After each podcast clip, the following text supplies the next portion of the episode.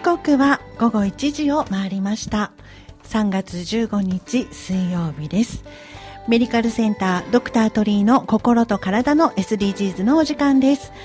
横浜市金沢区鳥居泌尿器科内科院長の鳥居慎一郎先生と世界を旅するマルチタレントのアリンコさんとお届けします。ナビゲーターは溝呂彩子です。よろしくお願いいたします。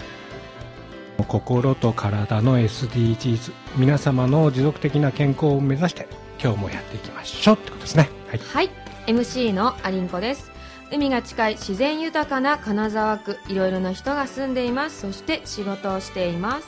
横浜の南金沢区の人と人。地域と地域の点と点をつなげる過去現在未来の信頼の架け橋を作る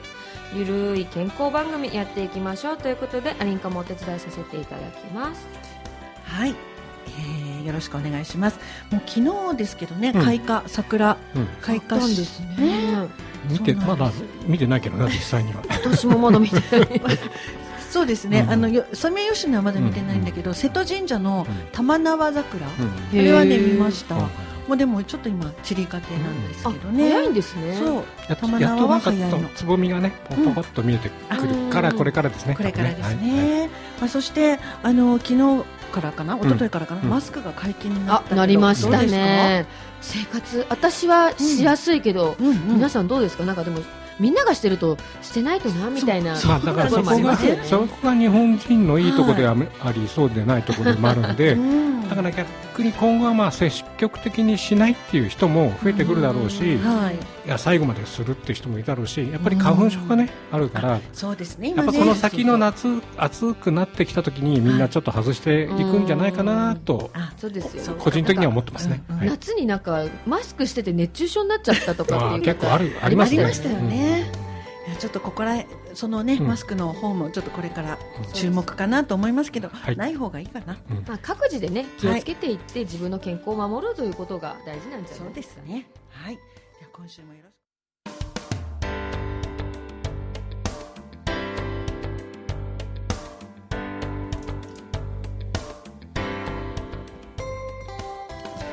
時刻は1時6分を回りましたメディカルセンタードクタートリーの心と体の SDGs ナビゲーターは溝呂木彩子です。横浜市金沢区鳥居泌尿器科内科の鳥居慎一郎院長と世界を旅するマルチタレントのアリンコさんとお届けしています。ここはゲストコーナーですね。元気の源健康の秘訣を聞こう。このコーナーはゲストをお招きしています。まあね、健康の考え方やこだわりは人それぞれありますからね。はい、いろいろ聞いていきたいと思います。はい、はいゲストにねいろいろ深掘りしていきたいと思います。本日のゲスト紹介させていただきます。山本助産院山本歌子先生です。よろしくお願いします、はい、よろしくお願いいたします。よろしくお願いいたします。ありがとうございました。お越しいただいてありがとうございます。皆さんはもう顔なじみなんですよね。私は初めましてなんですけれどもまあ、金沢区ではね、有名人だからね。歌子先生、はい、歌子先生。あの鳥先生も有名人で、先生も有名。人。うちのスタッフもお世話になってますはい、あ、ね、そうですよね、鳥先生のところのスタッフさんも歌子先生のところでご出産されて、はい、私の友人も、あのお世話になって。まずお世話になったはい。助産院とは、あ、助産院とはですね、えー、せ私先生、はい、助産院とはどういったものところかということからね。助産院は、はい、お産をする場所なんですけど、うんはい、お産だけではなくて、うん、妊娠中からの妊婦検診お産もするし産後のケアもするし、うん、訪問でご自宅に訪問して、あのおっぱいのケアをしたりとか、ねはい、育児相談とか、はい、もう本当に多岐にわたってもう女女性の総合ステーションみたいな感じですね。おっしゃる通りですね。総合ステーション分かりやすいですね。そう本当多岐にわたってなんか私その出産の経験がないので、はい、ちょっとあのイメージしづらかったんです。今すごい分かったんですけど、うん、出産だけじゃなくて、うん、その産む前も後も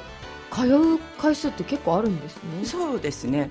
であの。えーと、小学校とか、はい、小中高の子どもたちに命の授業とか性教育の授業に行ったりとか、もう幅広く大学生にあの種まき講座って言って、種まき講座、元気に若いうちにお産しましょうとか健康的な体を作っていきましょう大事ですね。体の冷えはあのやはり昔からね、はい、あの大敵女性にとっては大敵ですよ、万病のもとです、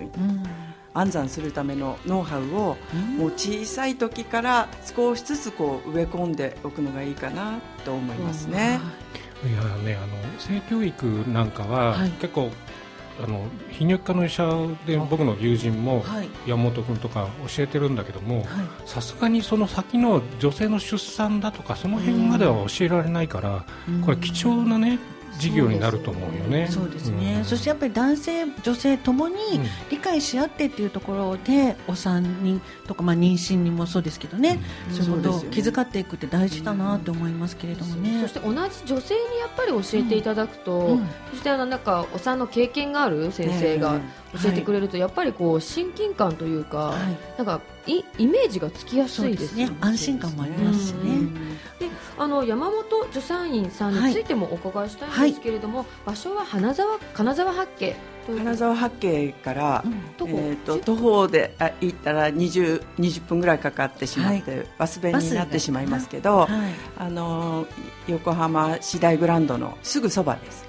はい、六浦二丁目、山の上に山の上ですね。少し。ホームページに、はい、あの妊婦さんは運動のために歩いてくださいって書いてあってあ運動歩いていいんだとか思ってそこをあんまり歩いてください。そうですよね。太っちゃいけないんですよね妊娠中。太っちゃいけないっていうか。ごご飯が食事が美味しくて、はい、そして食事をしっかり召し上がって体体重が増えるっていうのは、うん、血となり肉となるので、うん、そこに運動すれば全くいいわけで、うん、むくみで太るのと、はい、あの食べてしっかり運動して筋肉を蓄えていくのは全然意味が違う。動いちゃいけないのかなんかそうね、むくだから本当にめちゃくちゃダイエットして体重を落とそうとする。人ね、妊婦さん多いかもしれないから、逆にそういう話って逆に、今今更聞いたみたいな。そうそうそうそうそう。今更聞きました、体重制限をしすぎて日本で生まれる赤ちゃんの平均体重って痩せの赤ちゃんが多いっていう。のも問題になっていて。今もですか、うん、今も平均体重、まあ、3キロとか3200300っていうのはすごい理想的だと思うんですけど、はい、小さく生まれる赤ちゃんというのは非常に多くなりましたね。だからあまり体重を気にせずあのよく召し上がり、はい、よく動いて、はい、で体力をつけてお産に臨んでほしいですね。うんはい、そういうふうなことも、ちっちゃなことなのかもしれないんですけどその助産院さんにとっては当たり前のこと、うん、私とかそのお産の経験がない女性としては、一つ一つがすごいなんかあそうなんだって、新しい発見ですね。でついた贅肉っていうのは実はこれはあのおっぱいの原料になるんです。へそうなんですか。あのお産をした後に血液量も1.5倍に増えるんですけど、はい、贅肉も、まあ、今までの間に大体10キロぐらい体重が増えるんですけど、うん。はいはい、赤ちゃんって3キロなんですよね。そうですね。で血、えー、胎盤とかさまざまなものが出たとしても5キロは脂肪として残るので、うんうんその脂肪は母乳をビュンビュン出せば、もう綺麗にシュッて戻元に戻るので母乳ダイエット授乳ダイエットをねしてほしいな確かにそうですね、ええ二人目の時そうだった記憶があります食べても痩せましたよね、痩せましたね。おっぱいあげられるとね。そうですよ。はいえ、はい、そしてあの、かあの山本助産院さんでは、はい、あの医療行為が必要な時には、はい、あの委託しているあそうです、ね、池川クリニック同じく金沢区大道に池川クリニックがありますけれど、その池川先生にさまざまに、まあ、貧血がひどかったら貧血の薬を出してもらったり、で中には破水してもう陣痛が来ればそのまま助産院でお産できるんですけど、はい、陣痛が来ない時には南共済病院そばにありますから、はい、南共済病院が嘱託医療機関になっていますのではい、で連携医療機関ですから南共済で陣痛促進剤を使ってあるいは場合によっては帝王切開をしたりで医療的な行為は病院にお願いしています。あの助産院さんのこうなんていうのかなあの以外にねこれい。ろいろこの、うん事業一覧っていうのを見てるんですけど、うん、結構いろんなことされてますよね。あそうですね、あの、助産院で独自にやってることっていうのは妊娠妊婦健診からお産産後のことまでやってるんですけど行政委託もあの5つの市町村から受けていて、はい、でそれは横浜市だけでなくて金沢区はあの鎌倉逗子葉山の隣接エリアなので、はい、鎌倉逗子、えーと、それから横須賀、うん、等々からのの産後ケアの事業があのあって、うんうん。うん、でお産したお母さんたちが入院してきます、はい、産後ケアってご存知ですか？お産した、ね、お産した後にね、はい、えどんなケアでも小雪さんでちょっと有名になりましたけど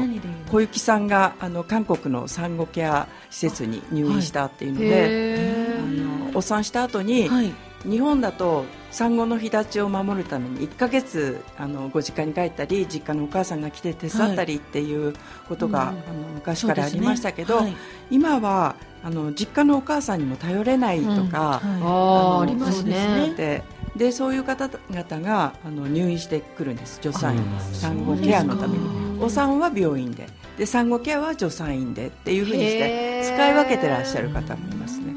っていうと大体お産で1週間ぐらいですよね。通常の普通分娩だと。もう今は、ね、4泊5日ぐらいですね。早いですね。早くなりました。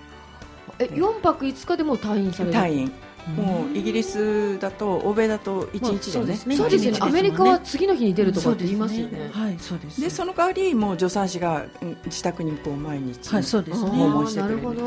日本は4泊5日だからね。今はそうなん世界でも割合長い方です、そしてあのでは自宅に帰らずえー、助産院さんの方に入院ができるよっていう、そうです。あのぜひご利用ください、はい、結構あれですね。遠いとこからもいらっしゃるんじゃないそうですね。産後この横浜市の産後ケア事業っていうのは、うん、横浜市内に住民票がある人とか、うん、あの横須賀の人か、うん、鎌倉の人っていうふうに限定されているんですけど、あのこれはえーと、補助金事業なので、はい、あの自己負担がすごく1割と横浜は少ないですね、えーえー、それはありがたい。1日3万円のところ3000円、それはいいですね。で自費だと本当にあの高額になるんですけど、ね、あの自費でもいいからってもう最長1か月とか40日間とか助産院にあのいる方もいます。入院している方もそうですか、はい、あの、ね、派遣っていうのもありますでしょ、うん、そうです。訪問。訪問してくださる。アウトリーチっていう横浜市の事業でもあるんですけど、ご自宅に助産師が訪問して、育児相談とかあのおっぱいのケアを行ったりしますね、はい、そちらも私もお世話になったことあるんですけども、はい、ねはい、すごくあの安心感がありましたけど、えー、そちらも今は補助金とかなんですか？はい。えー、お金が知らなかったです。横浜市からあの、とってもこう子育て支援で、あの全国的にもそうですけど横浜市はすごく力を入れていると思います。これはあのどんどん発信したいですね。うん、そうですね。なんか、はい、お伝えしてね、その晩婚化だったりとか、はい、高齢出産増えてきて、そうそうすると高齢出産ってことはその方のご両親も高齢になってるから、ね、あのケアしてもらえないことも多くなってくるじゃないですか。すまさにそれが社会問題になってて、うん、40歳とかあの助産院に入ってきた最高齢が53歳。えー、産後ケアで。すごい。でその方のご両親ってなると80歳過ぎてたり90近いので、うん、あのもうそのご両親が介護が必要になった。あ、ね、ダブル介護状態ですよね。え53歳で産んだんですそうです。今は不妊治療がすごい進んでいるので。たあ私いけますね。いけますね。大丈夫40 歳代はまあ普通です。そうですよ、はい、今は普通ですね楽しみですね。いやいやアリンコちゃん、はい、アリンコちゃん、産後ケアで。どうぞ。なんかもうすごい興味深い話ばっかりなんですけれども、教育施設としても山本助産院さんはいろいろされていて、でまたねマタニティクラスだあ教教育施設はどんなことをされてえっとあのね逆に助産院さんで、結構ね、あの全国からっていうかなんか教育施あなんか助産師長の実習とかね結構来てるんだよね。はいはいはい、そういうところではねやっぱり、はい、医療とか医療行為って教えるのも仕事なんですよね。だからやっぱりその教えられるべきあ教えられる質をちゃんと保ってるっていうところが、やっぱりすごいなっていうところが肩書きの中にも、ね、いろいろあるので、ね、それで、あの歌子先生は、天使大学の大学院の、助産研究科の教授もされていて、はいはい、4月5月は授業がたくさん入って入ってますね目白押しで。北海道の方はい、札幌な札幌にあるんですけど今まではあのもう日帰りで教授会でも日帰りで行ったりとか、はい、1泊2日ぐらいでもうどんどん行ってたんですけど、うん、今は Zoom 遠隔で講義もできるようになったし、うん、教授会も、あの Zoom でできるようになったので体は年齢とともにとっても楽になって あの飛行機に乗れなくなるのはちょっと寂しいなっていう気はしましたけど、はい、でも体的にはとっても楽になりましたね。はい、でねあの、はい、ちょっと先にお話聞きたいんで、まあ、さあの天使大学もありますけれども、はい、日本助産師会会長、はい。はい、神奈川県助産師会会長歴任からね、ね、最近の分娩問題っていうところで話さっきね、伺っててわ我々のね我々って僕の認識が全然違かったっていうところがあって、なんね、その出産難民が昔あったんだけど、今全然違う少し変わってきたらしいですね。そうですね。あのもうとにかく出生数は1年間に生まれる赤ちゃん100万人ってずっと言ってたんですけど、うん、100万人をえーと、切って90万人台になった時に、うん、マスコミ日本中がもう大変な問題国会で話し合われる、はい、うん、少子化対策大臣ができたぐらい大変な問題になったわけですけど、うんはい、90、80今は現在70万人台まで減少しているので、あのお産難民産む場所がないっていうところよりも、あの産む人たちが少なくなったことが少子化の方が少子高齢化っていうのがもう本当にこれが大きな問題ですよね。もっともっと。逆にそれなん助産師さんの立場がなんでですかね。産み産みづらいどうですか？ねなんか。まあでもなんか今日の日経にも書いてあったんですけど、うん、やっぱりその今その結婚しない女性も増えてきたりとか、うん、やっぱキャリアを求める女性だったり、はい、キャリアを求めるとやっぱりこう両立はできないということで子供を諦めるっていう方も今増えてるみたいだし、あとはやはり教育費問題もあるってずいぶん報道がありますよね。一人育てるのにっていうところで。コロナでなんか家にいたら増えそうじゃないですか？そうですね。と思ったんですけど、はい、このコロナでまた出生数が減ったっていう報告があるんですよね。経済的な不安なんですかね。やっぱりね、あの外来見てても、はい、不妊治療で来てて、はい、女性のこの出産希望と男性旦那さんの出産希望のこの熱の度合いが違かったりするんだよね。どちらやっぱり経済的な、あの経済的な問題も含めて、男男子の方がちょっと躊躇しちゃう。なるほど。責任があるうん、っていうのもあるんで、なんかいろいろその辺難しくて、本当に少子化っていうのはね、こう考えていかなきゃいけないんだけど。本当にそうですよね、今後の日本を考えただから産みやすくて育てやすい社会を作っていくの、みんなで作っていく一つのその流れとしてはやっぱり助産師さんもいろいろね、あのその前のことからね、うん、先ほどおっしゃってたね子供の頃からそうですね。あの伝えていくっていうこと大事ですよね。あの政治の中でも、はい、この少子化問題っていうのはすごい国会でいつも話し合いがあって、はい、あの日本の中の子育て支援政策対策っていうのはものすごい進んでるんですね。あそうです。かと思います。あの諸外国比べると、はい、いいところがすごいクローズアップされてるんですけど、はい、あのいろんなところを見るにつけ日本のこの子育て支援というのは非常にこう充実しているなっていうのを実感しています。けれどもなかなかこう増えてこないっていうのはもっともっと結婚して産むことが幸せなことだっていうことを伝えていかないとだめなんでしょうね。でもなんかあのその今歌子さんに私も教えていただいて、うん。はい、横浜市があの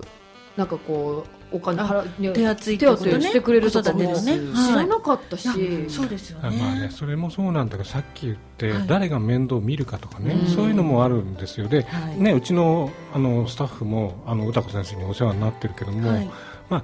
2, 2回目からかな？計算部で。で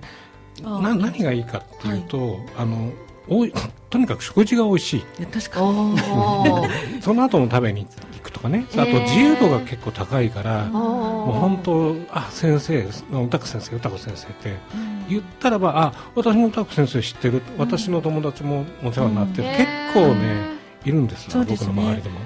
あの歌子先生のあの病院では小さいお子さんが集う会もやってらっしゃいますよね。そうです。これも横浜市の事業で、はいはい、あの子育て支援広場事業って言うんですけど、はい、あの金沢区この並木エリアに、今年また一つできて、あの18区の中で金沢区が一番充実しているんです。どんな内容なんですか？でこれはあの対象が0歳、1歳、2歳のお母さんと赤ちゃん、えーと、まだ幼稚園にも、うん。はい、それから保育園にも行ってない、うん、あのお母さんと赤ちゃんを対象にしていて、はい、あの自由に出入りしていいんです。月曜日から土曜日まで。あら。そうです。で公園に遊びに行くっていうのと同じ感覚で、はい、あの登録は必要もちろん登録は必要なんですけど、はい、あの自由に出入りをしていて、はい、おもちゃもたくさんあるし絵本もあるし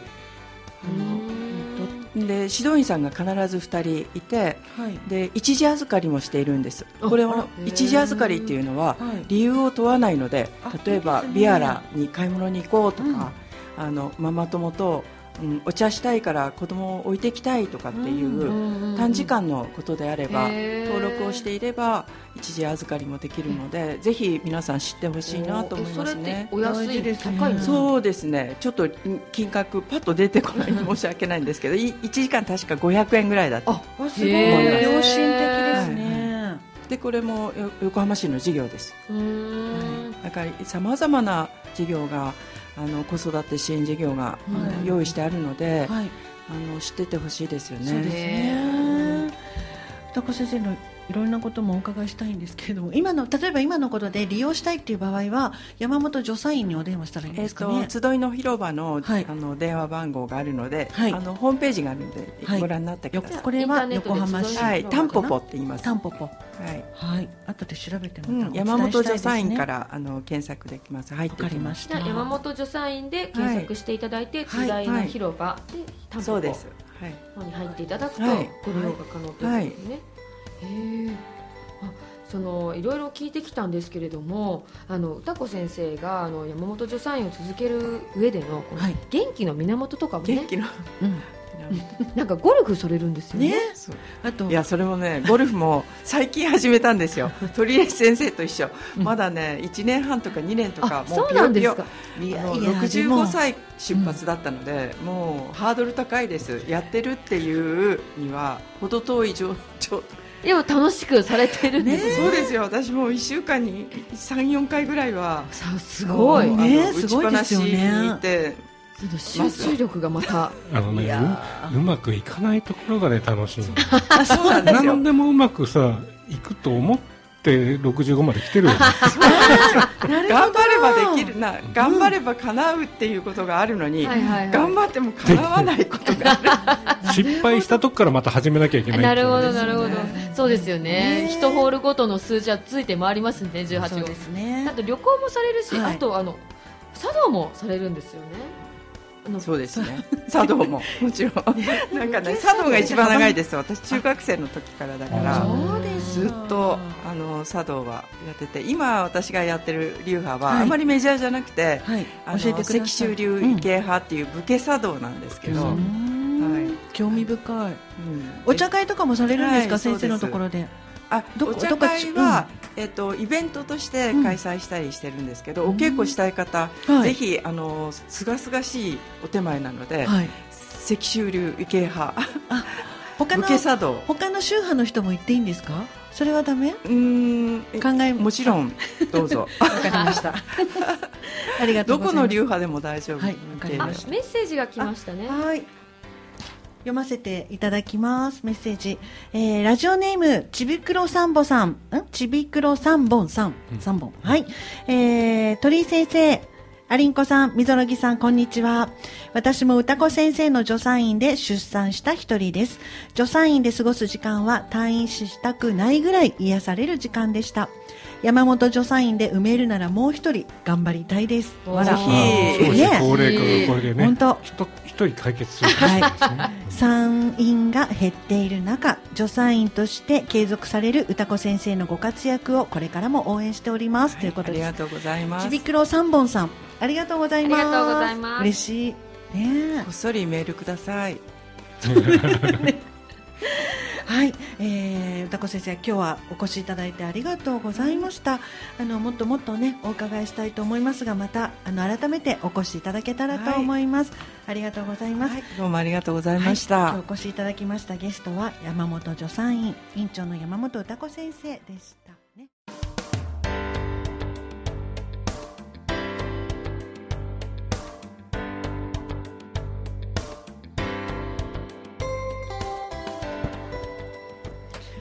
刻は1時32分を回りました。メディカルセンタードクタートリーの心と体の SDGs お送りしております。金沢区にあります鳥居泌尿器科内科の鳥居慎一郎院長先生と世界を旅するマルチタレントのアリンコさんとお届けしています。ナビゲーターは溝呂木彩子です。ここでは、えー、お二人にいろいろお話を伺わせていただきます。よろしくお願いします、ね、お願いします、うん今ねあの歌子先生が、助産院のね歌子先生のお話だったのでちょっと私は出産経験があるもんですから先生先生も立ち会い経験ありますかね。まあねあの出産経験はないです ないですからね、お立ち会い経験。え溝呂木さんは、はい、あのお子さんいらっしゃるじゃないですか、はいはい、実際にどうだったんですか？私はあの2人産んだんですけど最初の子供の最初はねあの普通分娩2人とも普通分娩なんだけどあのつわなんて言うんですか先生。生まれる時のあのひひひふ。えっと、もうすぐあ陣痛陣痛、すいません。陣痛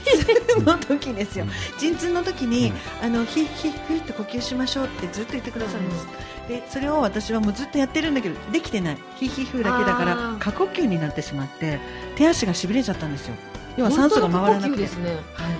い、であの紙袋を渡されて こうしたっていう経験が。あの過換気症候群っていうらしいですね。そうでしたね。さっき過換気症ということ、まあ、そしてねあの助産師さんにも水呂木さん自身も助けられたこととかは結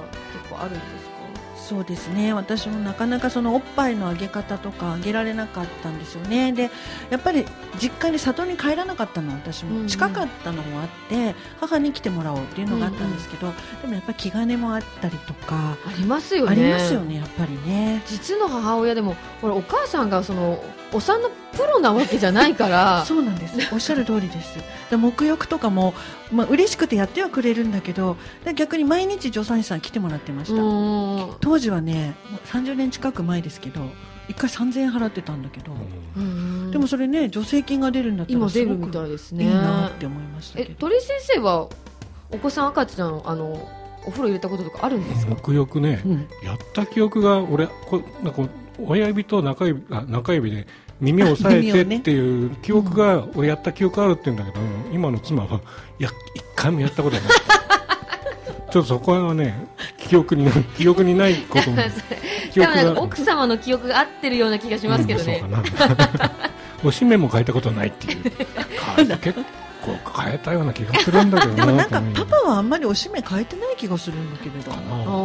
も、まあ知らんわかんない。でも今はね夫婦一緒にやらないと、うん、まあそうですよね、うん、でも結局はやっぱり女性のお母さんの負担の方が、うん、まあ負担って言っちゃいけないのかもしれないけど、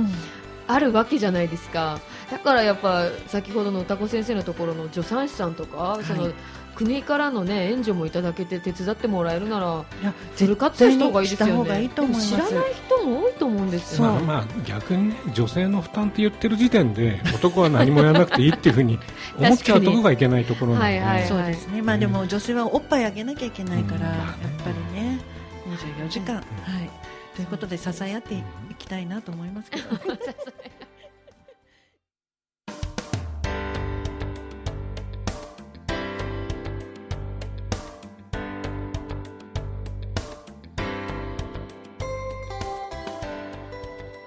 時刻は1時39分を回りました。お送りしている番組はメディカルセンタードクタートリーの心と体の SDGs です。横浜市金沢区鳥居泌尿器科内科院長の鳥居鳥居慎一郎先生と世界を旅するマルチタレントのアリンコさんとお届けしています。ナビゲーターは溝呂木彩子です。ここはドクタートリーの何でも医療相談室のコーナーです。鳥居先生が院長を務めていらっしゃるこの金沢区の鳥居泌尿器科内科では個々に適した治療を共に考え皆様が健康に過ごす日々をアシストしています。ね。まあね泌尿器科は前立腺疾患や男性更年期、まあ、膀胱炎とかね、腎炎とかあと内科は、まあ、内科一般生活習慣病なんですけども、うん、あの発熱外来を3月から始めましてやっぱりそうすると来ますね発熱で。特に日曜日やってるんではい、で結構、まあ、今インフルエンザもポツポツ入ってるんで、あの今日もコロナの患者さん1人たかな。そうですか、うん、まああの軽症なんで、はい、あの全然心配ないとは思いますけどお薬出してお返ししたって感じですかね。日曜日空いてるってやっぱり心強いですよね、本当にそうですね、で、あのね、あ、そうそうそう、すいません。で、はい、あのリスナーの皆様にも、病気のこと、健康のこと、気になることあありましたら、メッセージの方お待ちしております。はい、メールアドレスはすべて小文字で、八五五アットマーク ksfm ドット jp 数字で周波数の855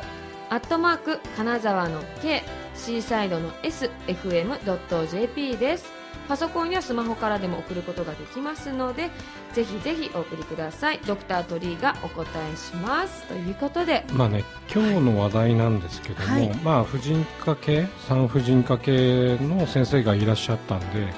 まあ、あのやっぱり話聞くと女性の味方ですよね、うん。はい、で泌尿器科って男性の味方なんで、だからなんかそういうところでは、はい、あの本当にシェイクハンズするところと、ね、ちょっと男性の見方がまた違う分野であるかなっていうのはあるんで、まあね、あの僕の、まあ、友人であの岩室信也君って言って、はい、あの性教育では結構有名な先生がいて、あの神奈川県、まあ、日本全国飛び回ってるんだけども、はいはい、彼もさすがに今日のその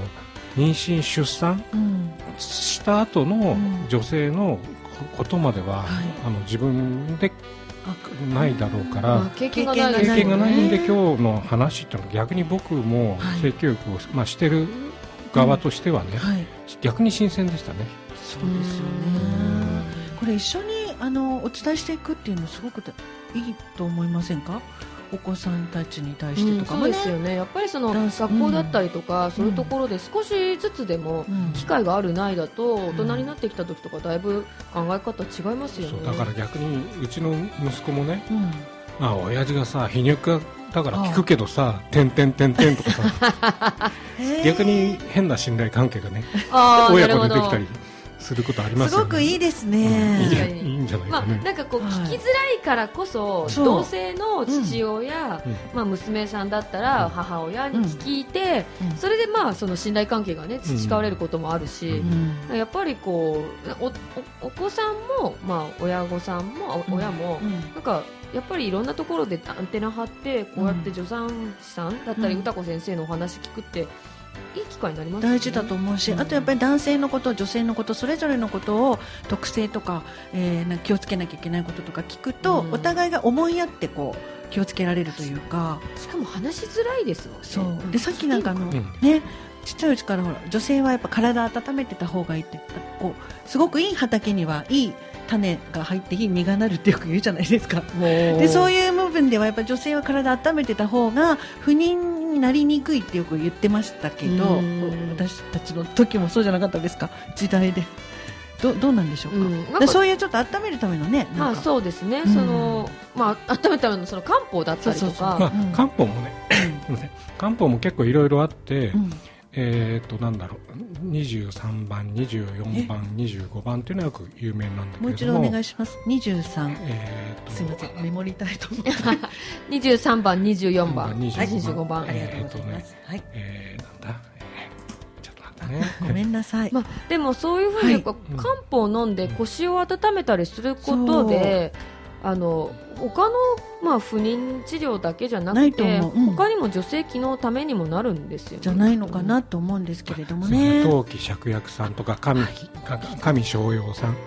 えー、軽視腹稜がんって言って、はい。あのまあ、冷えて元気のなさそうな人と、はい、ストレスが溜まってる人があつまり冷えてる人が23番、うん、ストレスが溜まってる人が24番、うん、ちょっとこうなんていうのかな、血の血の気が多いドが25番みたいな。っていうふうに、まあ、まず232425を使うんで。ありがとうございます、まあ、あの番号が一つずつしか違わないけどだだ効果はちょっと変わってくるんですね、多分3つの ,3 つの方向性なんだろうな、うんうん冷えてる方とちょっとストレスの方とって今その部分でねおっしゃってたけどでもこれに関しても自分でこれかなって思うよりもやっぱり先生に聞いた方がいいですね。あのねなんとなくそう漢方に関しては結構テクニックがあって、薬局に行くでしょ。うん、そうそう結構説明書き書いてあるじゃない。はいはいはい、あれを読んでこれを出してくださいっていう、え？ー、あの患者さんもいますよね。へえ。どどういうこといやだからこのかんこういう症状ならこういうのが効きますよって薬局とかちゃんと書いてあってで見ながら、あこれ処方箋出せるんだったらうちに来ますっていう人もいるんで。まあ、あの薬局がいい、ね、いやもちろんか購入していただいても全然構わないんですけどもそういう方法もあるかなって思いますね。へえなんかこうやって一つ一つ聞くだけでもなんかそうなんです。ちょっといいですよ、種類もたくさんあるから、やはりそこは自己判断だと怖いのでね。あでも今ね結構漢方がね、はい、あの品薄になってて結構困ってる状態なんですよ。なんで品薄いややっぱり生薬なんで原料があそういうことです、ね、あの手に入らないっていう。例えばあのアリンカさんで言うとビールとウイスキーとワインと 原価とあれがいくらみたいなって考えると、ワインとか作るの大変でしょう、うん、大変ですね、うん、だからワイン作るのも大変だけど、まあ、確かにもう原材料費もかかってきますし、ね、だからそこの意味合いでの生薬っていうのは非常にこう問題があるんじゃないかな、えー、でも漢方も飲みたいからそうなんですよ。使っててほしいですけど、ね、はい、だから本当にね漢方今後ねあのどうやって作っていくかっていうのはあのそれこそ畑の問題中中国だけじゃなくて海外から北海道とか、日本でもその教育を作る、畑を作っていかなきゃいけないっていうところから考えなきゃいけないんだよね。そうですよね。それこそ輸入だったりとかするかもしれないですよね。まあ、ねやっぱり何原材料やっぱ気になりますしね。まあね、そのね。手で手に入らないとまたまずいわけだから。そうですね。課題も見えてきましたね。ありがとうございます。でもあの勉強になりました。さあメディカルセンタードクタートリの心と体の SDGs そろそろお別れの時間が近づいてまいりました。ここでお知らせさせていただきます。鳥居泌尿器科内科の LINE 公式アカウントができました。診療時間アクセス電話番号など簡単なメッセージに自動で答えてくれます。LINE ホームの公式アカウントから漢字で鳥居泌尿器科内科って打っていただいて検索。そして友達登録してください、えー、担当医の先生とか診療時間などすぐチェックできてとても便利です。先生便利ですね。私もすごい使ってます、うん、今日もなんかメッセージ届きましたね、うん。うんなんかあこれは鳥今日来たメッセージが、はい、鳥泌尿器科内科では一般内科診療では花粉症のお薬も処方しています。ご相談くださいということが来てますね。はい花粉症なんか大変だね。なんか今日はまだいいけども。そうですね。今日はまだいいですけれども先生はやはり飲み薬だけじゃなくてこう目薬とか点鼻薬とかもまあ症状に合わせて。合わせてはくださる。処方してますけど、本当にね、はい、花粉症辛い辛い、うん、私もなんか病院近所の行ったんですけど、はい、なんか注射打たなくてえ？打たないで薬の方が君は向いてるって言われて注射打ってもらえなかった、はい、注射？なんかゾレアでしたっけ、あれもねむっちゃね高額な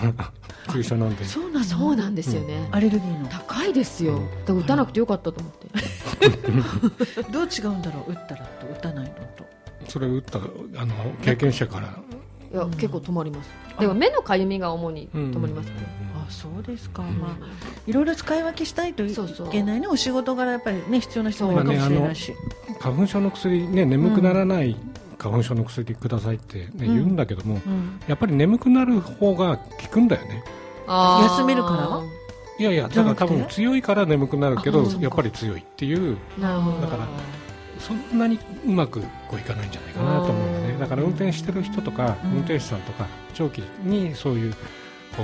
運転に携わってる人はちょっと気をつけなきゃいけないなと思いますね。そうですね。わかりました、ありがとうございます。今日のあの、山本先生のあのホームページ一応もう一回言っときますかね。あそうですね。はい、はい、えー、山本助産院で検索していただくと、えー、いろいろと情報がホームページ出てきますので、ね、はい。そしていろいろとね細かな情報も掲載されていますのでチェックしてみてくださいはい。メディカルセンタードクタートリーの心と体の SDGs 今後も皆様の心と体の持続的健康を考えていきたいと思います。この番組は湘南太陽会鳥居泌尿器科内科の提供でお送りいたしました。鳥居先生ありんこちゃん今日もありがとうございました。また来週まで。ごきげんよう